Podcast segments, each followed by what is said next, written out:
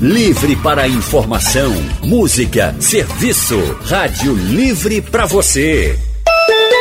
Agora são 3 e 18 O consultório do Rádio Livre.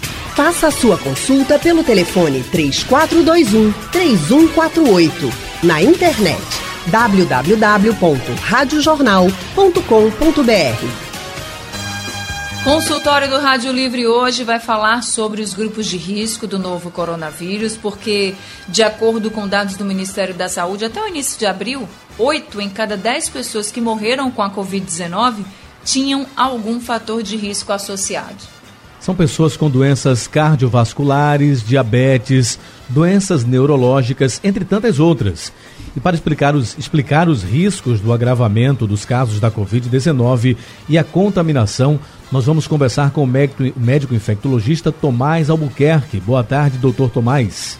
Muito boa tarde a todos, boa tarde, Anne, boa tarde aos ouvintes. Boa tarde, doutor Tomás. Antes da gente começar, eu queria lembrar para os nossos ouvintes, para quem quiser participar com a gente, pode mandar suas perguntas pelo painel interativo, pelo nosso WhatsApp 991478520, ou se você preferir, ligue direto para a Rádio Jornal. Val já está esperando sua ligação e fale diretamente com o doutor Tomás. Doutor Tomás, para começar, queria lhe fazer uma pergunta. As pessoas com alguma doença crônica, por exemplo, têm mais chances de se contaminarem com a Covid-19 ou é o risco de agravamento dos casos que é maior? Então, Anne, na verdade, é, a suscetibilidade, ou, seja, a chance do indivíduo adquirir a doença, ela é universal. Ou seja, não só os pacientes que têm comorbidade estão inclusos no grupo de risco, como pacientes que não estão nesses grupos de risco, eles têm a mesma chance de adquirir a doença. A diferença é o comportamento da doença nesses grupos específicos, é, é, maior risco para complicações da doença. Doutor, certo, Erilson? Doutor, boa tarde mais uma vez. É, um, dos, um dos grupos que estão é, são apresentados como grupo de risco, né? As pessoas com hipertensão, nós já te falamos sobre isso aqui em outras oportunidades, eles estão do grupo de risco, hipertensos. Mas como é que a gente classifica esse risco para o hipertenso? Ele apenas ser hipertenso o coloca no grupo de risco ou para que isso se agrave ele precisa estar com as suas taxas fora de controle, doutor? É, na verdade, não só para os pacientes hipertensos, mas também para todas as outras doenças crônicas, a descompensação não adequada adequado controle dessa condição o coloca maior.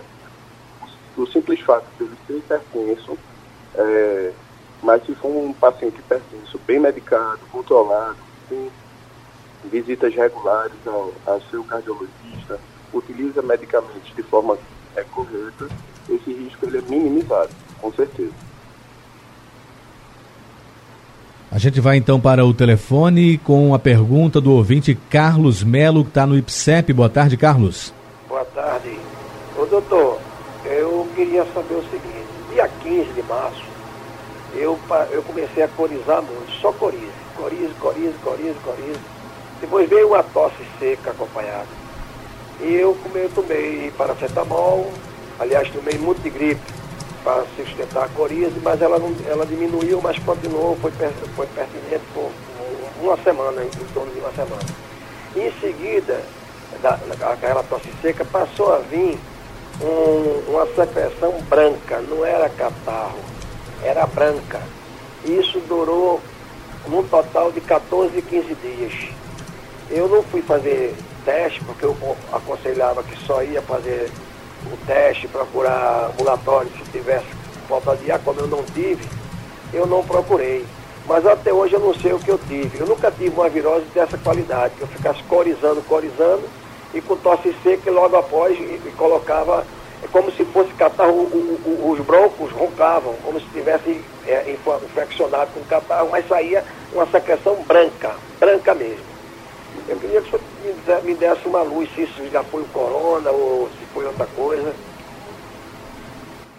Então, seu Carlos, na verdade, os sintomas que o senhor teve foram sintomas inespecíficos, característicos de uma infecção respiratória que pode ser causada por qualquer vírus respiratório, não só o vírus corona, né, mas também o vírus da influenza e outros vírus respiratórios. É, a ausência de febre, que o senhor não relatou, diminui um pouco a possibilidade da, do diagnóstico, embora não seja um sintoma é sempre exigido, sempre presente no paciente que tem a, o diagnóstico de coronavírus. Então, assim, naquela época, no dia 15 de março, onde ainda a transmissão comunitária no nosso estado estava começando a aumentar, né? então é possível sim, tinha sido corona, mas é, é muito difícil a gente ser afirmativo nesse, nessa, nesse diagnóstico sem ter exames confirmatórios. Consultório do Rádio Livre hoje falando sobre os grupos de risco da Covid-19. Por que essas pessoas estão no grupo de risco? Qual o risco maior? É o de contaminação? É o de agravamento, por exemplo, dos casos? A gente está recebendo o médico infectologista Dr. Tomás Albuquerque. Ele já explicou que o risco de contaminação é o mesmo para todo mundo. A questão aí é o agravamento dos casos. Agora, doutor Tomás, quem vai participar do nosso consultório é o nosso ouvinte Eronildo, de Dois Unidos. Eronildo, muito boa tarde para você. Boa tarde. Boa tarde à Rádio tarde, Jornal e aos ouvintes da Junção. A minha pergunta é para o doutor. Eu sou diabético, pressão alta, estou com um buraco no pulmão, estou tomando aquela uma pompinha de, de de manhã, de tarde e de noite. E eu pergunto ao doutor, eu saio quando eu vou ao banco, porque quando eu vou ao banco, ele diz que minha esposa não pode receber não, por causa da biometria eu tenho que ir. Eu saio uma vez por mês. Hoje eu saí para tomar o remédio da gripe.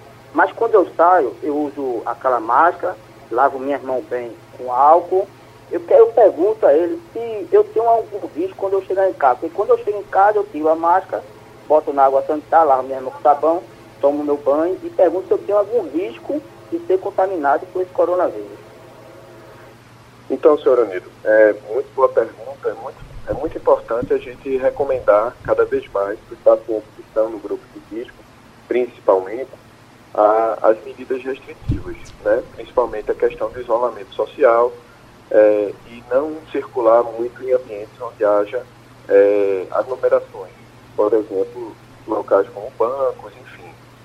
Né? Então, essas medidas são fundamentais, todo cuidado deve ser tomado, né? evitar ficar muito tempo em filas, é, utilizar, a utilização de máscaras é efetiva, né? principalmente ao transitar por transporte público em ambientes aglomerados, e a higienização das mãos frequente, evitar o contato das mãos com o rosto, com a face, né? e ao chegar em casa, é, executar essas medidas que o senhor já tem executado, né? Lavagem de mãos, cuidar da higiene, da limpeza dessas máscaras de tecidos, né? Quando, quando são máscaras de tecido, porque as máscaras, é, é, é, as outras máscaras devem ser descartadas, né? Após o uso e a higienização das roupas e tudo mais.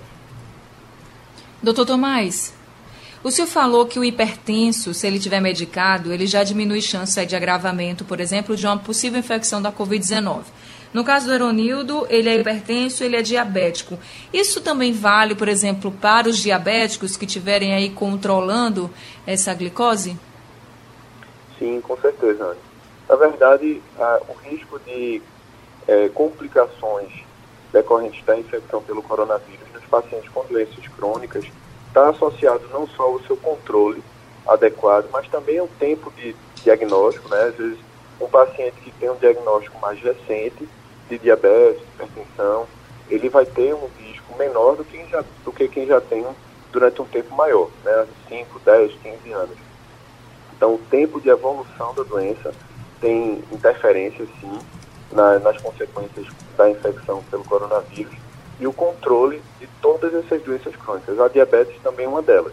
Né? Então, controle glicêmico, adesão às medidas dietéticas, a execução de, regular de, de atividade física, que nessa fase de isolamento é, social elas foram um pouco mais prejudicadas, né? limitam um pouco o indivíduo a fazer, a executar suas atividades diárias, é, mas isso pode ser feito com criatividade dentro do ambiente domiciliar, às vezes no quintal, dentro casa, na sala de casa, é, fazer atividades que possam contribuir também para o controle dessas doenças, não só o controle medicamentoso, mas também o controle de medidas de hábitos de vida.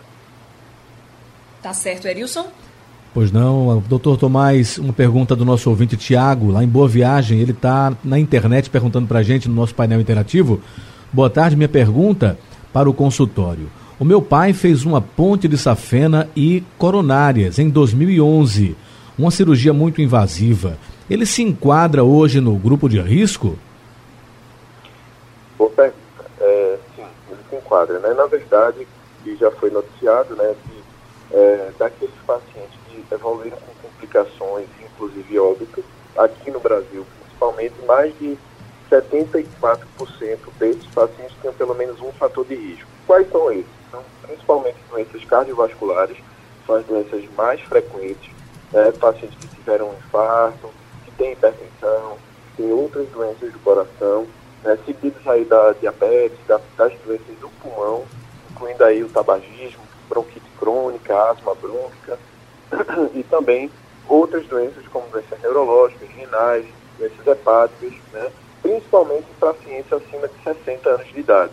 Né? 75% dos pacientes no Brasil até o momento que faleceram né, são indivíduos acima da faixa etária de 60 anos.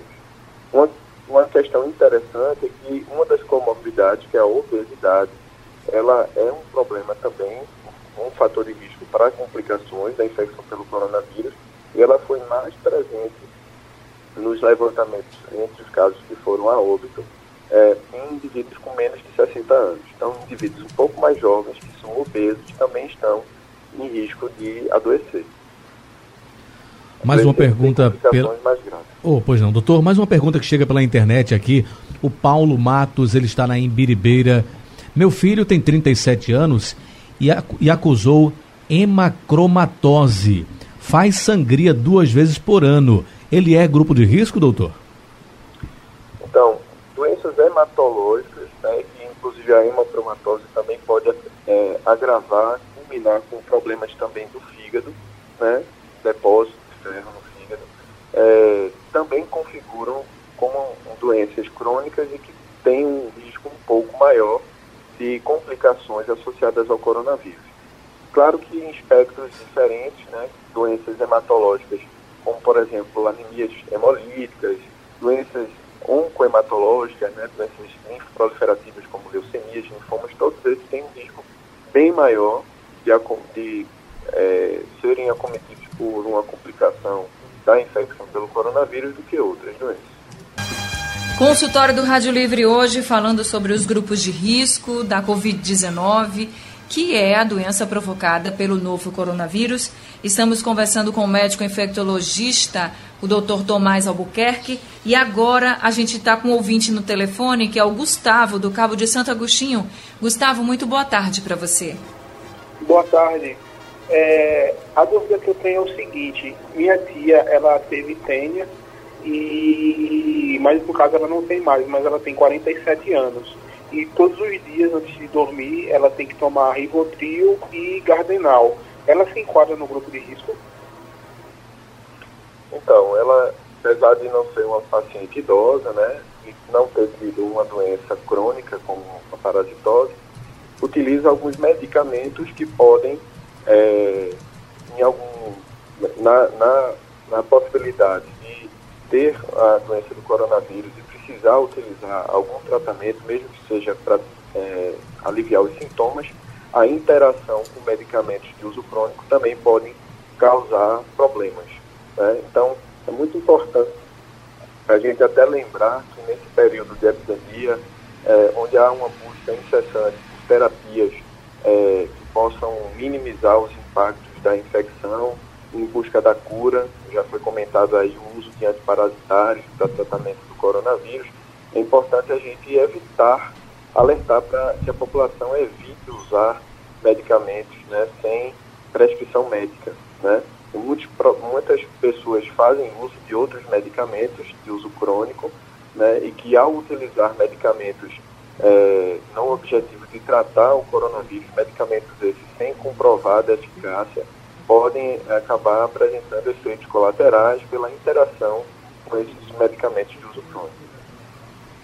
Doutor Tomás, chegou uma pergunta aqui pelo nosso WhatsApp do Daniel. Ele diz que é soro positivo e pergunta se tem área de risco para ele, porque ele continua trabalhando normalmente no centro do Recife. Então, Daniel, na verdade, a condição de é, infecção pelo, pelo HIV, né, pacientes que vivem com o vírus do HIV, eles podem estar em situação de imunodeficiência, né, a imunidade baixa por conta da infecção, caso não estejam em uso regular de medicamentos específicos para o tratamento do HIV. Né. Aquele paciente que é bem aderente ao tratamento dos, com o uso de medicamentos antirretrovirais, é, que acompanha a sua doença, né, tendem a é, estar num estado de, de imunidade é, é, adequado, né, semelhante a quem não tem a doença se utilizando adequadamente os seus medicamentos. Né? Então, o paciente que tem infecção pelo HIV não tratado, sim, ele é um paciente considerado de, no grupo de risco para as formas graves do coronavírus. Mas um paciente que tem infecção controlada com o uso de medicamentos né, antirretrovirais de forma adequada e regular, é, tem um risco bastante reduzido de complicações. Erilson? Ok, Anne, doutor Tomás, tem uma pergunta aqui do Hamilton, da Lagoa do Araçá. Ele está preocupado com a esposa dele, que é asmática e alérgica, alérgica crônica. Ela trabalha em um hospital que atende pacientes do Covid-19. Ela deve ser afastada. No momento, ela está de atestado temporário por 15 dias. Mas ela é do grupo de risco, doutor? Olha, é, como a gente falou, algumas doenças, né, inclusive presentes em pacientes mais jovens, como é a asma brônquica, elas podem ser controladas adequadamente. Né? Aquelas doenças que não têm um controle adequado, que têm uma intensidade maior, por exemplo, paciente que tem asma de difícil controle, sim, ele deve ser recomendado o afastamento de suas atividades, principalmente em sendo profissional de saúde, que certamente será um indivíduo muito mais exposto à infecção pelo coronavírus do que outras pessoas que não são da área da saúde. Né? Então, asma brônquica leve, inativa, que é tratada é, com medicamentos de forma adequada, não necessariamente recomenda afastamento, né? mas deve sim ser é, é, é observado e analisado com cautela. É, e levando-se em consideração, sobretudo, o bom senso, né? Cada empresa está tomando suas medidas de prevenção para o funcionário que está com algum sintoma ou que é do grupo de risco e também para preservar a saúde geral dos outros colaboradores, não é isso, doutor? Exato, com certeza. Qualquer profissional de saúde que esteja adoentado, principalmente com sintomas respiratórios, ele não deve estar trabalhando. É, é até difícil né, para o próprio funcionamento do, sistema de saúde, é, o afastamento de muitos profissionais por conta de doenças, às vezes com sintomas que não são tão intensos, que não são incapacitantes, mas é fundamental o rigor nessa regra né, do profissional de saúde não estar trabalhando doente. Ok, Anne. Erilson e doutor Tomás, chegou uma pergunta pelo nosso WhatsApp. O Carlos de Jardim Atlântico, ele mandou um áudio, então vamos ouvir o que ele disse. Boa tarde, Anne. Boa tarde, Arilson. É, eu queria saber do doutor Tomás, aqui é Carlos de Jardim Atlântico. É, eu, eu, eu tenho 61 anos e tenho diabetes.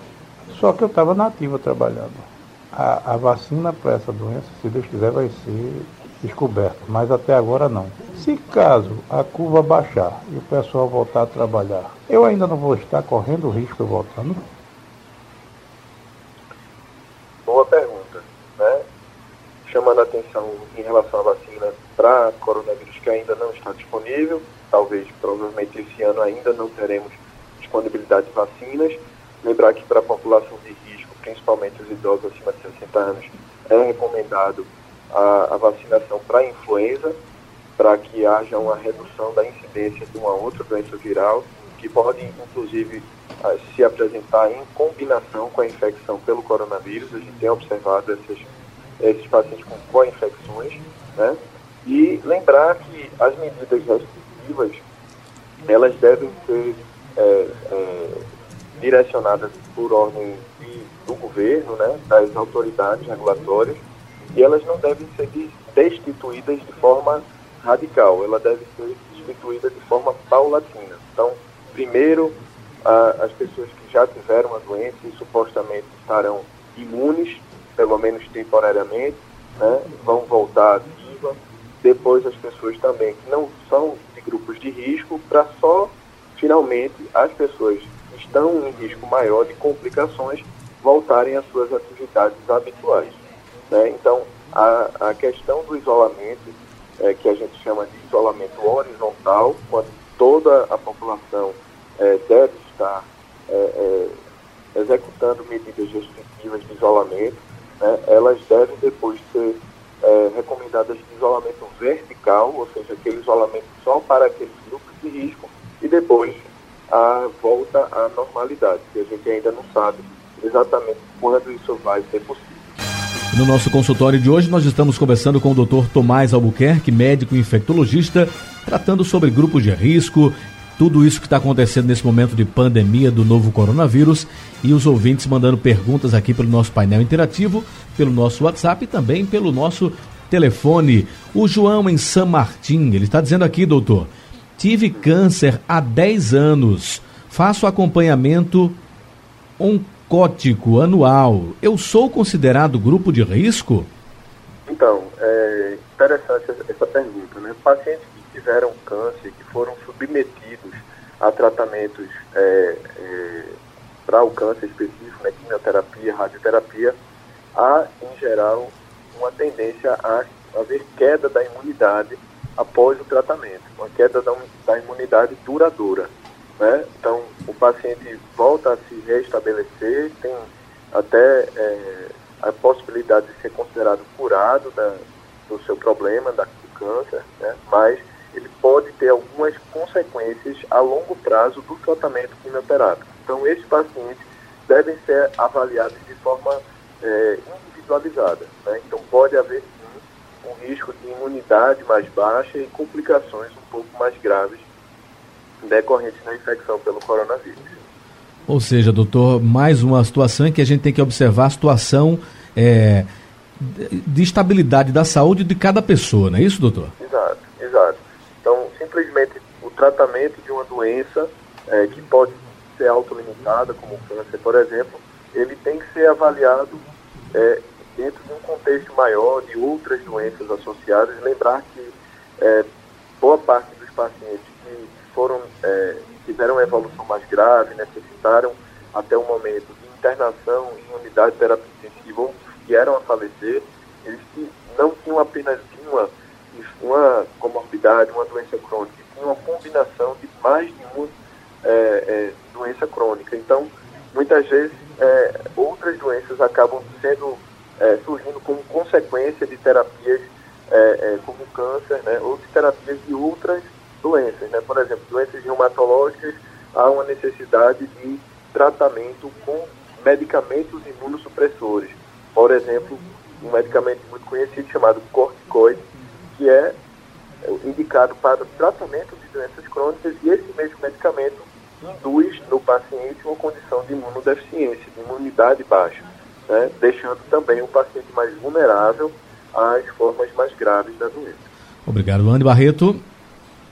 Doutor Tomás, mas apesar dos riscos de complicações serem maiores, isso não quer dizer que uma pessoa de um grupo de risco, né, que seja considerado um grupo de risco, esteja com essas doenças todas, comodidades, ela não vá se curar da Covid-19, né?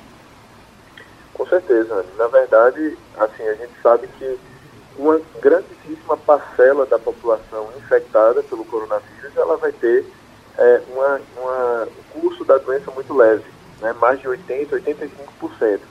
Esse grupo de, de risco tem a tendência a ter um pouco maior é, é, chance de ter as, as formas mais graves ou intermediárias da doença. É uma forma de pneumonia pelo próprio vírus, da, do coronavírus, ou uma, uma forma mais grave, que chama-se insuficiência respiratória, a síndrome respiratória aguda grave, que necessariamente deixa o paciente numa condição de maior risco de morte. É, mas, de fato, não é sempre que o paciente fizer, fizer parte de grupo de risco que vai ter uma doença grave. Né? Doutor Tomás, Leonardo, de Piedade, em Jaboatão dos Guararapes, está dizendo que o pai dele tem 85 anos e que já fez ponto safena. Mesmo assim, o pai insiste em caminhar todos os dias, como sempre fez. Só que né, agora, né, sozinho, sem ninguém.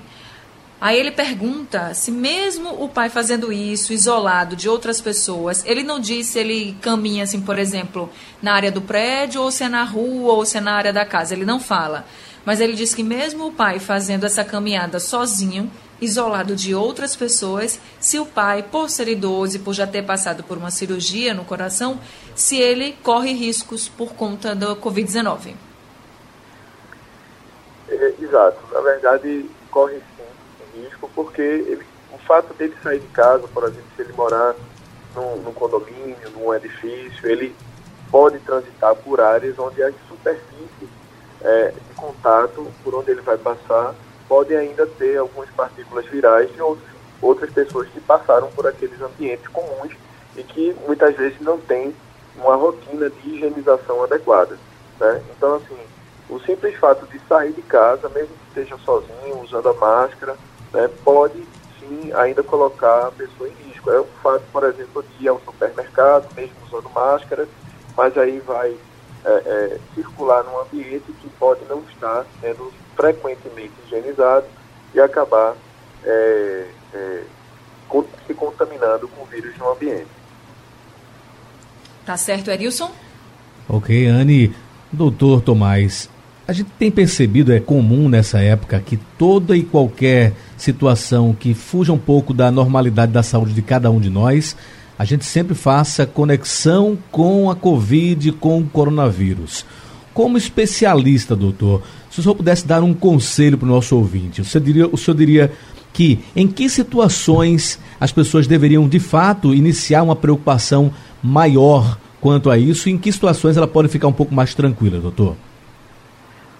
Então, uma pergunta muito bem colocada, né? A gente tem aprendido cada vez mais, todos nós, não só infectologistas, como todos os profissionais de saúde, de todas as especialidades médicas, inclusive, aprendido muito com a doença. Quanto mais casos surgem, mais formas é, atípicas vão é, sendo identificadas, outras características clínicas da doença vão sendo descritas e a gente vai conhecendo um pouquinho mais essa doença. Mas a gente tem que lembrar que é, a, a, os sintomas principais da doença são principalmente sintomas respiratórios e febre. Né? Então, dor no corpo, moleza, perda do apetite, sintomas bem específicos, mas tosse, é, coriza, dor de garganta e febre são os principais sintomas, né? E que é, muitas vezes eles não vão se apresentar é, é, de forma é, intensa logo no início do quadro, né? Cerca de 48, 72 horas depois a doença pode vir a progredir e nessa fase é importante a observação sobre a persistência de febre, a persistência dos sintomas respiratórios, principalmente da tosse, é, talvez o sintoma, é, a febre e a tosse sejam os sintomas mais comuns, e o surgimento de falta de ar. A falta de ar, sim, é um dos critérios de, de maior gravidade, um sintoma de alerta que devem fazer é, o indivíduo que está doente buscar é, assistência médica. Tá certo, doutor Tomás. Muito obrigada por esse consultório, por todas as orientações que o senhor deu aos nossos ouvintes e parabéns pelo trabalho também, viu? Obrigado pela oportunidade de estar informando a nossa população é, todas as, as notícias e as, as informações importantes para o cuidado de todo mundo. Gente, doutor Tomás é médico infectologista, trabalha no Hospital Universitário Oswaldo Cruz, Hospital Correia Picanço, também Hospital Esperança, Memorial e o telefone do consultório é o 3131 7892. Quem perdeu o consultório do Rádio Livre, daqui a pouco ele está disponível no site da Rádio Jornal, nos principais distribuidores de podcast e também será reprisado durante a madrugada. Rádio Livre de hoje está chegando ao fim. Mas a gente volta amanhã, né, Erilson? Às duas horas da tarde. Com certeza, amanhã às duas da tarde tem mais uma edição do Rádio Livre. Anne, foi um prazer fazer o programa com você. Prazer é todo meu. Volte sempre, viu? Um abraço. Portas abertas. gente, a produção do Rádio Livre foi de Gabriela Bento. Trabalhos técnicos de Edilson Lima e Big Alves. A editora executiva é de Ana Moura e a direção de jornalismo é de Mônica Carvalho. Sugestão ou comentário sobre o programa que você acaba de ouvir, envie para o e-mail ouvinte@radiojornal.com.br ou para o endereço Rua do Lima 250, Santo Amaro, Recife, Pernambuco.